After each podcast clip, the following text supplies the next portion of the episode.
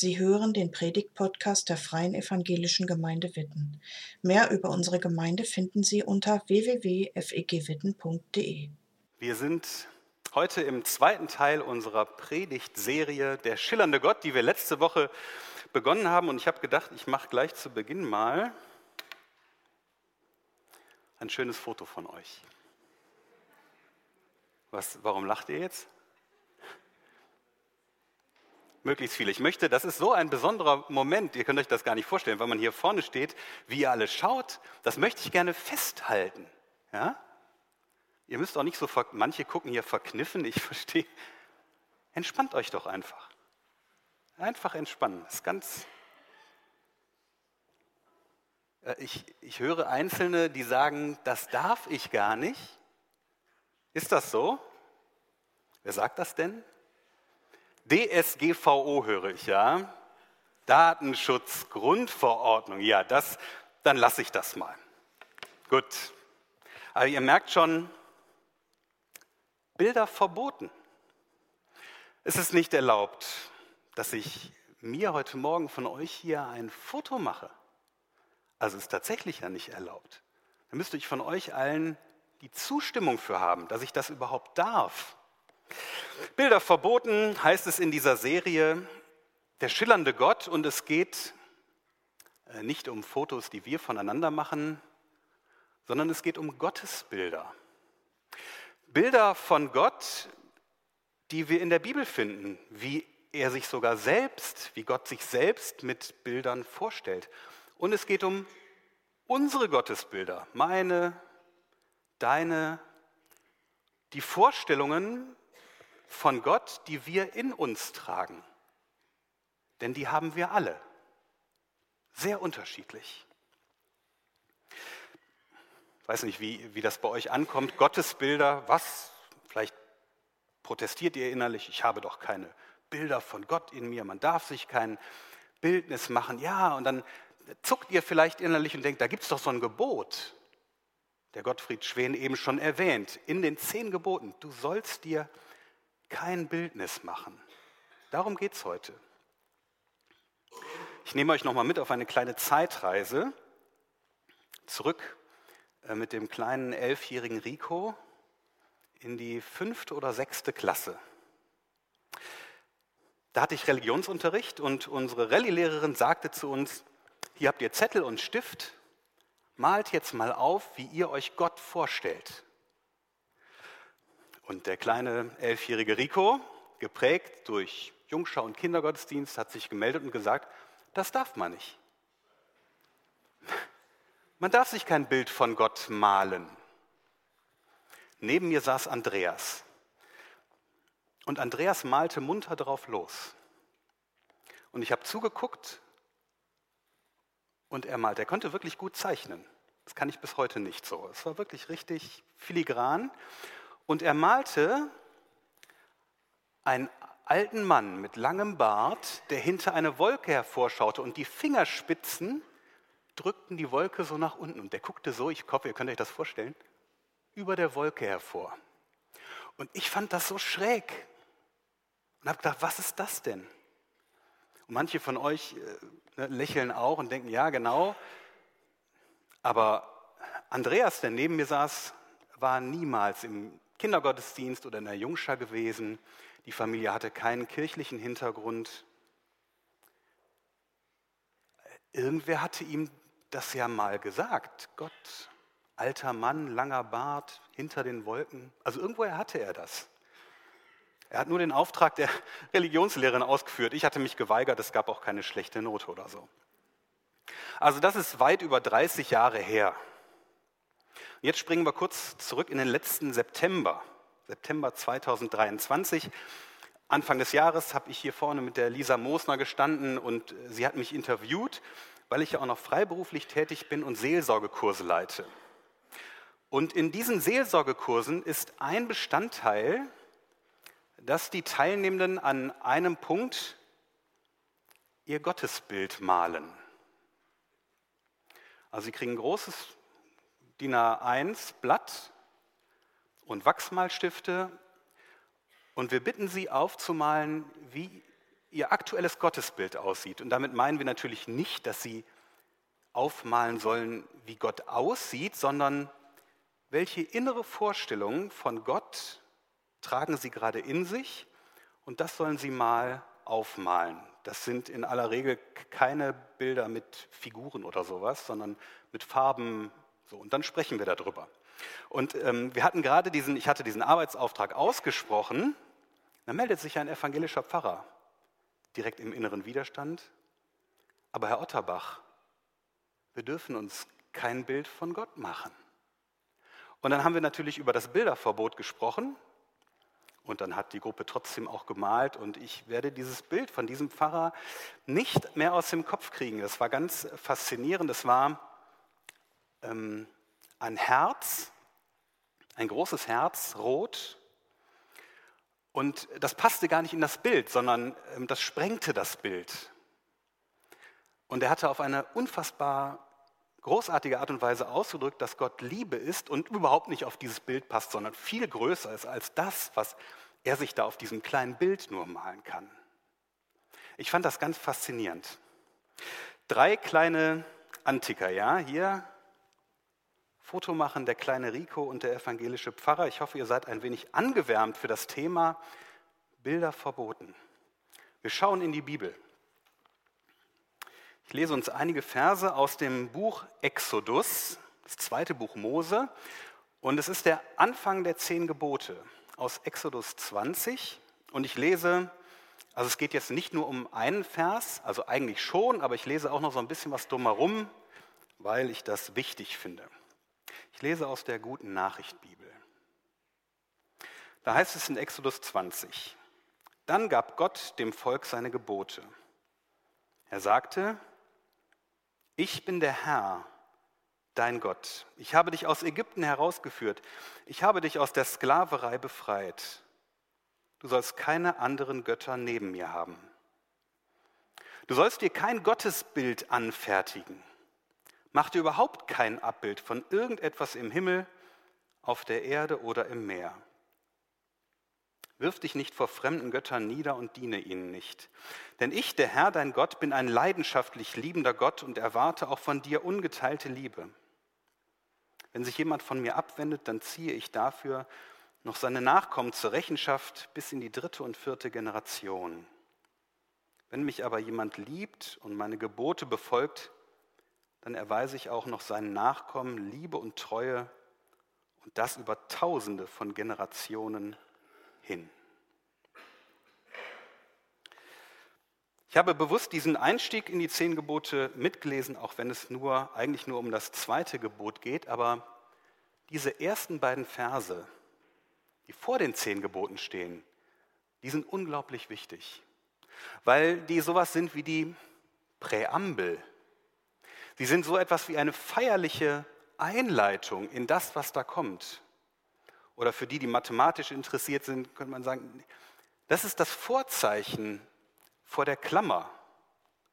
Leg mich bitte jetzt hinterher nicht irgendwie darauf fest, dass man das doch auch noch irgendwie anders sehen kann, aber ich, so gut bin ich nicht in Mathe. Ja? Aber das Vorzeichen vor der Klammer, ich finde, das ist ein, ein starker Ausdruck. Die wichtigste Aussage kommt von Gott selbst, bevor die zehn Gebote überhaupt beginnen. Ich bin der Herr, dein Gott. Der Gott, von dem die Bibel redet, von dem die Bibel erzählt, ist ein Gott der Beziehung. Feierlich, wie bei einer Hochzeit, wie bei Brautleuten, erklärt sich Gott hier zum Gott Israel und sagt, ich bin euer Gott. Und nicht nur das, sondern er ruft ihn auch den Exodus in Erinnerung. Exodus heißt Herausführung. Die meisten von euch wissen wahrscheinlich, was gemeint ist. Das Volk Israel war ein ganz kleines Volk, lebte in Ägypten und sie waren Sklaven. Und dann beauftragte Gott Mose, führe mein Volk, das ist mein Volk, weil sie so klein sind. Deswegen habe ich sie lieb. Führe, führe sie heraus aus dieser Sklaverei in die Freiheit. Und dann ist Mose zum Pharao gegangen, das kennen viele von euch. Let my people go. Und es hat ein bisschen was gedauert und dann sind sie losgezogen heraus in die Wüste, wo sie dann auch die zehn Gebote bekommen. Und Gott ruft ihnen diesen Exodus in Erinnerung, diesen Auszug, weil er ihnen damit deutlich gemacht hat, wer er ist und wie er für sie ist. Gott ist ein Gott, der rettet. Der lebendige Gott ist ein Gott, der befreit. Das ist Evangelium, gute Nachricht im, wir sagen heute, Alten Testament. Gott rettet, Gott befreit. Und setzt gerne, wenn ihr, wir sind ja vor allem gewohnt, den Blick in das Neue Testament, wo es um Jesus geht, wie Gott sich in Jesus zeigt. Gott rettet, Gott befreit. Das ist Evangelium im Alten Testament, bevor die zehn Gebote beginnen. Also Gott schließt einen Bund mit seinem Volk und die Gebote, die dann kommen, die er ihnen gibt, die schützen diesen Bund. Auch das zweite Gebot, das sogenannte Bilderverbot. Du sollst dir kein Gottesbild anfertigen. Mach dir überhaupt kein Abbild von irgendetwas im Himmel, auf der Erde oder im Meer. Ich möchte euch direkt sagen, worum es bei diesem Verbot nicht geht, zumindest nicht in erster Linie. Es geht nicht in erster Linie um innere Bilder, die wir von Gott haben oder die in der Bibel von Gott selbst ausgesagt werden, also in unserer Sprache. Das wäre ja sonderbar. Also wenn Gott von sich selbst sagt, ich bin der Herr, dein Arzt, dann ist das ja ein inneres Bild, ein Sprachbild, mit dem Gott sich selbst vorstellt. Oder wenn er sagt, ich bin der gute Hirte, auch das ist ja ein Sprachbild, was uns hilft. Diese inneren Bilder sind nicht gemeint, sondern in diesem Zusammenhang ist ganz konkret gemeint, dass verboten ist, sich, also wortwörtlich, handgreifliche Gegenstände herzustellen, Figuren, Statuen, Plastiken, die Gott darstellen. Also wirklich geschnitzt aus Holz, gegossen aus Blei oder Silber oder Gold oder gemeißelt aus Stein, Figuren, die Gott darstellen. Und uns kommt das vielleicht jetzt erstmal so ein bisschen komisch vor und denken wir, was, ja gut, ist nicht mein Thema. Vor 3000 Jahren oder noch mehr war das ein Thema, weil in der Umwelt Israels, vor allem in Kanaan, das Gang und Gäbe war. Ganz normale religiöse Praxis, dass man solche Figuren hatte, Statuen, als Götterfiguren. Das war etwas ganz Selbstverständliches. Und es ähm, wurde so gedacht, dass die Gottheit in dieser Figur, die man da hatte, also jetzt gab es auch in handlich, aber auch in sehr groß. Es wurde so gedacht, dass die Gottheit in dieser Figur anwesend war. Und jetzt könnt ihr euch vorstellen, wenn man jetzt diese Figur verehrt und die Gottheit da drin anwesend ist, verehrt man diese Gottheit. Und wenn man diese Gottheit, die gedacht wurde, dass sie da anwesend ist, wenn man die missachtet, dann missachtet man die Gottheit. So war das gedacht.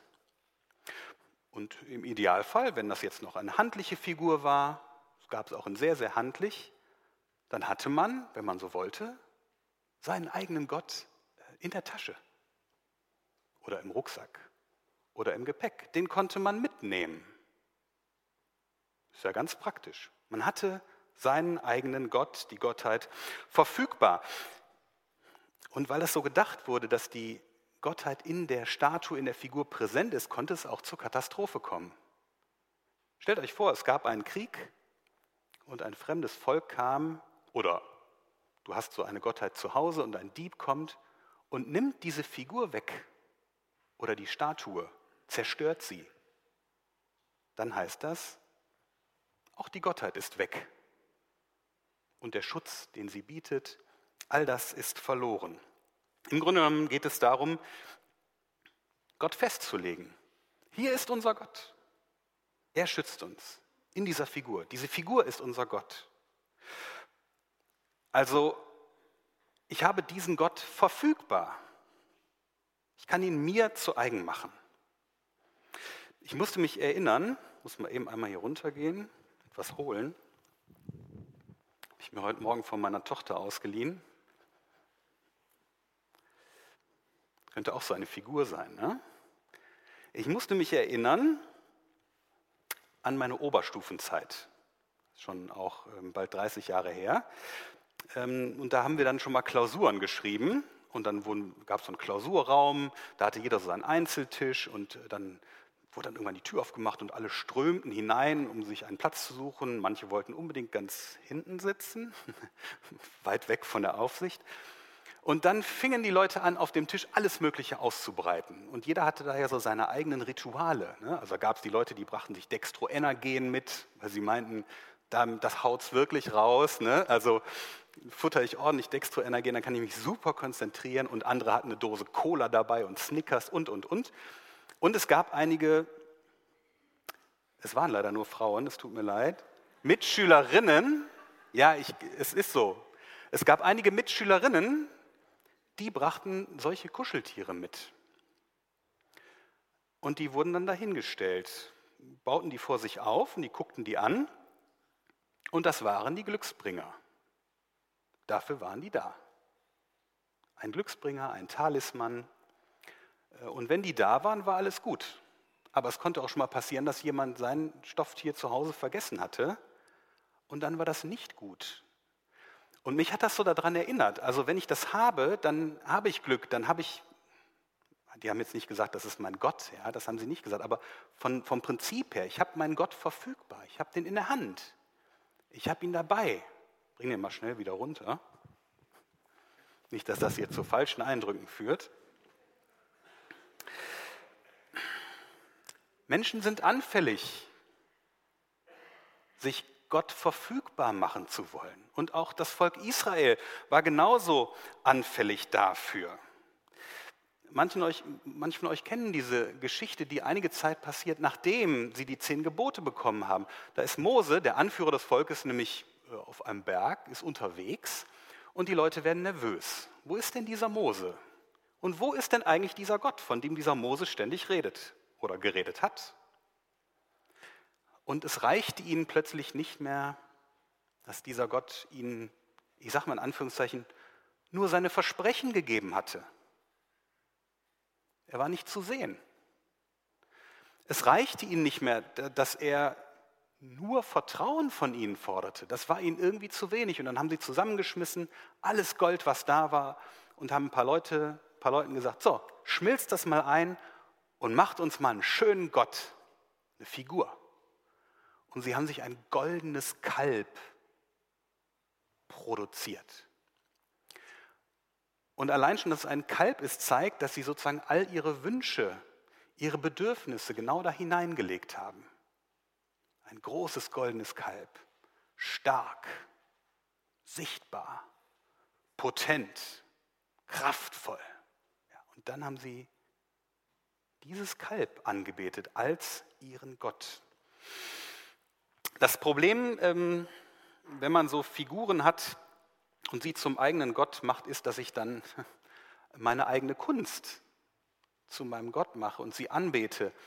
Und das ist selbstbezogen, weil ich ja etwas verehre, was ich selbst gemacht habe. Und weil diese Statue oder diese Figur kein persönliches Gegenüber ist, wie Gott es ist, Gott ist ein persönliches Gegenüber. Der lebendige Gott kann angeredet werden von uns. Und er antwortet auch. So eine Figur ist etwas Selbstgemachtes und kann nicht antworten. Solche Vergötzung ist selbstbezogen. Und wenn Menschen die Statuen oder Bilder als Gott verehren, dann ist die Beziehung zum lebendigen Gott in Gefahr. Darauf machen auch nochmal die Verse 5 bis 6 aufmerksam, die uns sehr fremd erscheinen. Ihr habt das vielleicht eben schon gedacht beim Hören aus der guten Nachricht. Ich habe jetzt mal die Lutherfassung, weil Martin Luther, wie ich finde, den hebräischen Text, wie das Alte Testament ja aufgeschrieben ist, ähm, deutlicher wiedergibt. Da heißt es, bete sie nicht an und diene ihnen nicht, diese Götterstatuen. Denn ich, der Herr, dein Gott, bin ein eifernder Gott, der die Missetat der Väter heimsucht bis ins dritte und vierte Glied an den Kindern derer, die mich hassen. Und im Hebräischen steht da hassen. Aber Barmherzigkeit erweist an vielen Tausenden, die mich lieben und meine Gebote halten. Also Luther übersetzt, ich der Herr, dein Gott, bin ein eifernder Gott und er meint damit, ich bin ein leidenschaftlich liebender Gott. Es ist Gott nicht egal, wie sich seine Menschen, wie sich sein Volk, Menschen, die zu ihm gehören, verhalten, sondern Gott geht Unrecht, was geschieht, nach. Also das meint Luther, wenn er hier übersetzt, er sucht das Heim. Missetat ist Schuld. Gott geht dem nach. Aber, und dann finde ich wichtig, nur wenn Menschen Gott hassen, nur wenn Menschen Gott hassen, geht Gott dem sozusagen, also verfolgt Gott die Schuld bis in die dritte und vierte Generation. Und vielleicht fragt ihr euch, warum ist hier die dritte und vierte Generation genannt? Was ist wir müssen es im, im, Kontext der Antike, der damaligen Zeit verstehen, wo Menschen als Sippe zusammenwohnen. Das ist ja nicht so wie bei uns heute. Wunderbar, da ziehe ich von zu Hause aus und die Eltern sind weit weg, da kann ich mein Leben leben und meine Kinder machen das dann auch irgendwann so. Sondern drei, vier Generationen lebte in der damaligen Zeit, da zu dieser Zeit nicht in einem Haus, wahrscheinlich eher in einem Zelt, in der Wüste unterwegs. Aber Menschen lebten unter einem in einem Haus, mehrere Generationen, Urgroßeltern, Großeltern, Eltern, Kinder. Und genau in dieser familiären Struktur können sich ungute oder vielleicht sagen wir auch böse Handlungsmuster, wie Menschen sich verhalten, was die Kinder bei ihren Eltern sehen und bei ihren Großeltern sehen, das kann sich ganz leicht fortsetzen. Und daran ist hier gedacht. Aber das ist nicht das letzte Wort, sondern da heißt es, aber Barmherzigkeit erweist an vielen Tausenden, die mich lieben und meine Gebote gehalten. Gottes Gnade, Gottes Barmherzigkeit ist viel, viel größer als alles, was ihn zornig machen könnte. Die Botschaft des zweiten Gebotes lautet, Gott darf nicht bildlich dargestellt werden. Gott darf nicht bildlich dargestellt werden, darf nicht abgebildet werden, weil Gott nicht zu sehen ist und nicht von uns gesehen werden kann. Wir haben dazu vorhin ganz zu Beginn etwas gehört, auch aus dem zweiten Buch Mose. Aber Gott ist zu hören. Gott teilt sich uns Menschen durch sein Wort mit. Und wer Gott ist und wie Gott ist, kann Gott deswegen uns nur selbst sagen. Vielleicht habt ihr auch schon mal folgenden Satz gehört. Das entspricht nicht meinem Gottesbild. Das entspricht nicht meinem Gottesbild. Ich habe mich in der letzten Woche erinnert und ertappt gefühlt ein bisschen, weil ich das auch schon öfter mal gesagt habe. Das entspricht nicht meinem Gottesbild. Wahrscheinlich ist die Zeit vorbei, zumindest bei uns in Deutschland hier, wo wir Gott versuchen, in kleinen Figuren und Statuen darzustellen. Also das habe ich noch von niemandem gesehen oder erlebt. Aber das menschliche Bildermachen, Gott einfangen in bestimmte Bilder, das ist, glaube ich, schon schon geblieben. Das liegt uns Menschen nah und ich finde, das ist ein Punkt, der für uns heute bleibt. Aber wo ich Gott in ein Bild presse, wo ich meine Wünsche und Bedürfnisse auf ein ganz bestimmtes Bild äh, von Gott festlege, da lege ich auch Gott fest. Da packe ich ihn und mache ihn für mich verfügbar. Martin Luther hat gesagt, in der Auslegung des ersten Gebotes, aber ich finde, es passt auch auf das zweite. Man kann Gott, Zitat, nicht mit Fingern ergreifen und fassen, noch in Beutel stecken oder in Kasten schließen. Das wäre genau das. Also, wo das, wo das passiert, wo ich anfange, Gott in einen Kasten zu stecken, den ich mir mache, da ist Gott nicht mehr der freie, der souveräne Gott, sondern da wird Gott zu einer Projektion dessen, was ich will. Wie wir das beim goldenen Kalb sehen. Wir wollen einen starken, kräftigen Gott, also machen wir uns ein Bild, was so ist. Dann haben wir den. Und dann wird Gott, ich sag's mal salopp, zum Hampelmann meiner Wünsche, weil ich ihn genau zu dem mache, was ich haben will. Und wenn das funktionieren würde, wenn das gehen würde, wenn ich das wirklich schaffen würde, entschuldigt mir den Ausdruck, aber was für ein erbärmlicher Gott wäre das, den ich oder du in ein Bild pressen kann, den du festlegen kannst. Was für ein jämmerlicher Gott wäre das. Es gibt Bilder in unseren Köpfen, die den lebendigen Gott völlig verfehlen. Und ich wette, es gibt sie auch in meinem Kopf, ganz bestimmt. Wer Gott ist, kann nur Gott selbst bestimmen. Vielleicht denkt ihr jetzt, ja gut, was soll ich denn dann machen? Dann bin ich ja sozusagen lost, verloren, darf ich gar nichts, kann ich gar nichts. Was gibt mir denn Halt? Und ich finde, die Frage ist berechtigt. Wir können uns festhalten an dem Bild, was Gott von sich selbst gemacht hat. Ich habe euch eins mitgebracht. In Kolosser 1, Vers 15 heißt es, Christus ist das Ebenbild des unsichtbaren Gottes. Und ich habe euch sehr bewusst den gekreuzigten Jesus mitgebracht. Wer etwas von Gott sehen will, der schaue doch auf den gekreuzigten und ich will ergänzen, auferstandenen Jesus Christus. Und an diesem Jesus Christus, da zerbrechen meine und deine zementierten Gottesbilder. Wenn wir auf den Christus am Kreuz schauen, dann merken wir, dass Gott immer auch noch mal der ganz andere ist.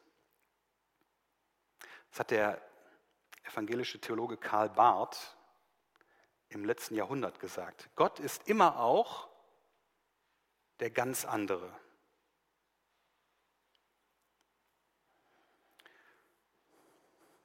Da hängt der kommende König, Jesus, Gottes Sohn, Gott am Kreuz, armselig und schwach.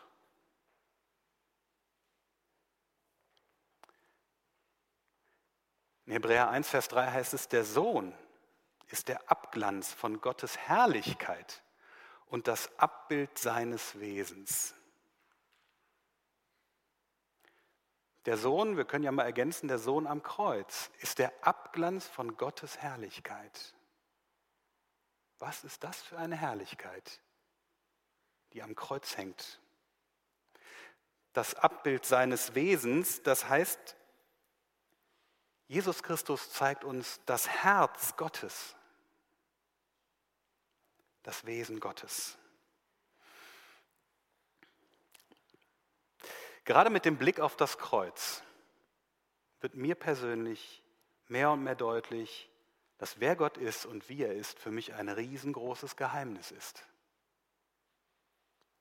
Weil ich das mit meinem Verstand alles überhaupt nicht zusammenbringen kann. Das funktioniert einfach nicht.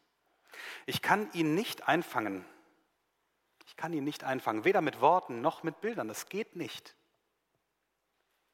Und deswegen lade ich dich ein, dass du doch mal deinen eigenen Pinsel oder deine eigenen Stifte aus der Hand legst, mit denen du dein Gottesbild malst und stattdessen mal auf das hörst, was Gott dir in seiner Geschichte durch Jesus Christus zu sagen hat. Ich weiß, dass Bilder in unserem Denken, in unserer Sprache immer eine Rolle spielen werden. Und das ist auch in Ordnung so, das muss uns nicht uns jetzt nicht unter Druck setzen, denn die Bibel, wie gesagt, benutzt selber Bilder. Ja? Gott sagt, ich bin Arzt, ich bin Hirte, ich bin König, Vater, wie eine Mutter. Es gibt ja noch viel, viel mehr. Bilder sind wichtig. Aber, also Bilder helfen uns, aber sie gehen auch tief in unsere Seele. Bilder überhaupt gehen ganz tief in unsere Seele. Und bestimmte Bilder von Gott, die uns beigebracht wurden, vielleicht erinnert ihr euch an manchen Stellen etwas, was euch mal beigebracht wurde in der Kindheit. Manche Bilder von Gott machen auch krank. Weil da mal jemand war, der gesagt hat, so und nur so ist Gott. Und dann wird ein Ausschnitt verabsolutiert und das kann auch krank machen. Festschreibungen sind, finde ich, generell ein Problem, wo wir Gott festschreiben, aber auch wo wir Menschen festschreiben. Das ist ein Problem, wenn sozusagen keine Entwicklung mehr möglich ist, wenn wir nur einen Ausschnitt sehen und den zur allgemeinen Norm erheben. Nur so ist etwas. Und auch von Menschen machen wir uns ja immer wieder feste Bilder. Ich komme nochmal zurück auf diese Seelsorgekurse, die wir immer leiten, um gleich danach auch wieder auf Gott zurückzukommen. Aber ich habe in der Woche fiel mir was ein, das ganz gut passt. In diesen Seelsorgekursen ist immer ein, auch ein fester Bestandteil, dass die Teilnehmenden, maximal zehn, sich an einem Punkt im Kurs, meistens ungefähr zur Hälfte, gegenseitig Feedback geben. Also sie sagen sich gegenseitig, wie sie sich erleben. Das ist immer ganz spannend, weil immer erstmal auch so ein Widerstand da ist, weil wir sie auffordern, dass sie, da haben sie ein bisschen Zeit für, dass sie aufschreiben, für jede andere Person aus der Gruppe, das schätze ich an dir und das macht mir Mühe mit dir. Ja, bewusst in dieser Doppelheit. Das schätze ich an dir, das macht mir Mühe mit dir. Und dann haben sie Zeit, das aufzuschreiben. Und wenn sie das dann, wenn wir dann im Kurs zusammenkommen, ist das für alle immer sehr, sehr aufregend war es für mich als Teilnehmender auch. Und meistens geht es aber alles sehr gut. Und dann sitzen wir in der Gruppe im Kreis und dann sagt jemand, ich bin bereit, das Feedback zu mir zu hören. Und dann lesen alle ihre Sachen vor. Das schätze ich an dir, das macht mir Mühe mit dir. Das ist durchaus herausfordernd und deswegen dürfen die Teilnehmenden immer jeder, der das gesagt hat, am Ende einen Satz sagen. Ich habe euch mal ein Beispiel mitgebracht. Dann darf man zum Beispiel sagen, ich danke euch für das Feedback und werde ihm nachspüren und darüber nachdenken. Und zugleich weiß ich, dass ich auch noch anders bin, als ihr mich bisher wahrgenommen habt. Also damit geben wir sozusagen ähm, den Teilnehmenden die Möglichkeit zu sagen, ich nehme das mit, was ihr mir gesagt habt. Ich will das auch ernst nehmen. Und gleichzeitig dürfen sie sich auch ein bisschen davon wieder distanzieren. Ich muss das nicht alles annehmen, sondern ich bin doch noch viel mehr, als die Menschen in diesem Kurs mich bisher wahrgenommen haben. Und das hat mich erinnert, weil ich dachte, hey, das ist doch, das ist doch ganz ähnlich. Das ist das mit dem Ausschnitt, Menschen festlegen. Das passt zum Bilderverbot. Und ich habe euch zwei Ideen ähm, für ein Gebet mitgebracht. Vielleicht ist das ja was für dich. Also zum Beispiel könntest du entweder beten, Gott, ich danke dir, wie du dich mir bisher gezeigt hast. Zugleich ahne ich, dass du immer noch ganz anders bist, als ich es bisher wahrgenommen habe. Zeige dich mir auch neu oder anders. Also in, in diesem Stil. Vielleicht nehmt ihr das mit und macht das zu eurem Gebet. Danke und Bitte. Gott nicht festlegen zu wollen, sondern Weite zu erleben, Gott noch mal, auch nochmal ganz anders und neu zu erleben. Und vielleicht äh, sitzt du heute Morgen hier und denkst, ähm, das ist mir viel zu viel, kann ich gar nichts mit anfangen. Wäre ja schön, wenn ich irgendwie überhaupt mal was von Gott erleben würde. Vielleicht ist das Gebet was für dich. Gott, ich kenne dich noch gar nicht wirklich. Aber ich würde dich gerne kennenlernen. Zeig dich mir bitte so, dass ich merke, dass du es bist. Zwei Ideen, die ihr vielleicht für euch mitnehmt. Das Bilderverbot ist etwas ganz Heilsames, finde ich, weil es uns sagt, dass Gott immer noch viel, viel größer ist als jedes gegenständliche Bild oder auch als jedes gedankliche Bild, als jedes sprachliche Bild, das wir uns von ihm machen können. Das Bilderverbot weist uns darauf hin, dass Gott der Lebendige ist. Er ist nicht verfügbar. Wir können ihn nicht packen. Wir können ihn nicht fassen. Er, Gott, der Befreier, er ist und bleibt der freie und souveräne Gott für dich. Amen. Danke fürs Zuhören. Sie wünschen sich jemanden, der ein offenes Herz und Ohr für Sie hat?